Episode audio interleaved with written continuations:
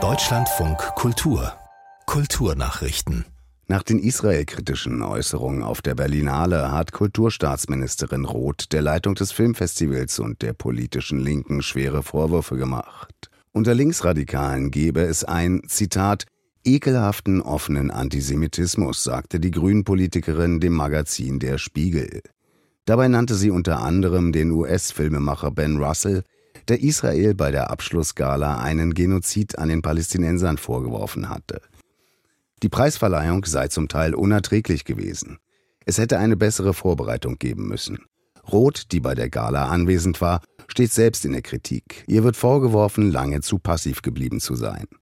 Während der Abschlussgala waren massive Vorwürfe gegen Israel erhoben worden, teils unter Beifall aus dem Publikum. Neben dem Genozidvorwurf war von Apartheid die Rede. Nur Berlinale-Chefin Rissenbeek hatte den Terrorangriff der Hamas erwähnt.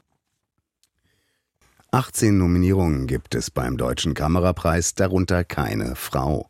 Deshalb hat das Internationale Frauenfilmfest Dortmund und Köln jetzt Nachwuchskamerafrauen ausgezeichnet. Es sei besonders wichtig, junge Frauen zu ermutigen und zu unterstützen, hieß es seitens des Festivals.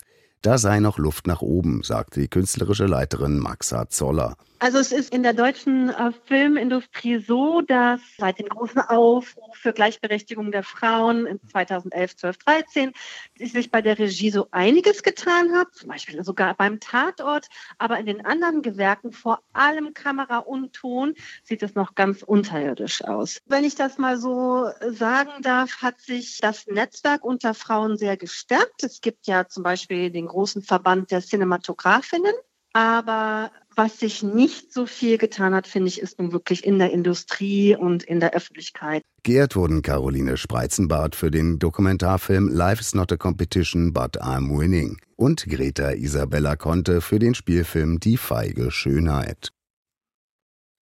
Tessita Dean wird die zweite Preisträgerin des deutsch-britischen Friendship Award der britischen Handelskammer in Deutschland. Die bildende Künstlerin setzte sich poetisch mit dem Sein, der Zeit und der Vergänglichkeit auseinander und bewege damit Menschen in ihrer Heimat Großbritannien ebenso wie in ihrer Wahlheimat Deutschland, sagte Kammerpräsident Schmidt. Der Titel Friendship Award setzt sich aus den deutschen und englischen Wörtern Freundschaft und Friendship zusammen. Die Verleihung findet am 13. März statt. Dann soll auch die 2022 gestorbene Modeschöpferin Vivienne Westwood posthum mit dem Lifetime Award geehrt werden. Die US-Sängerin Cindy Lauper könnte bald live ein Konzert geben, ohne selbst anwesend zu sein. Möglich macht das ein Hologramm, das auf die Bühne projiziert wird, ein sogenannter Avatar. Dieser könnte dann beliebte Hits der 70-Jährigen wie Girls Just Wanna Have Fun oder Time After Time vortragen. Vorgemacht hat diese Art von Live-Erlebnis die Popgruppe ABBA bei einem Auftritt in London. Produziert wurde der von der Firma von ABBA-Musiker Björn Ulveus. Das Unternehmen hat sich jetzt die Rechte an Cindy Laupers Musik gesichert. In Zusammenarbeit mit Lauper werde an einem kreativen Weg gearbeitet, ihr Vermächtnis zu ehren und ihre Geschichte zu erleben, teilte die Firma mit.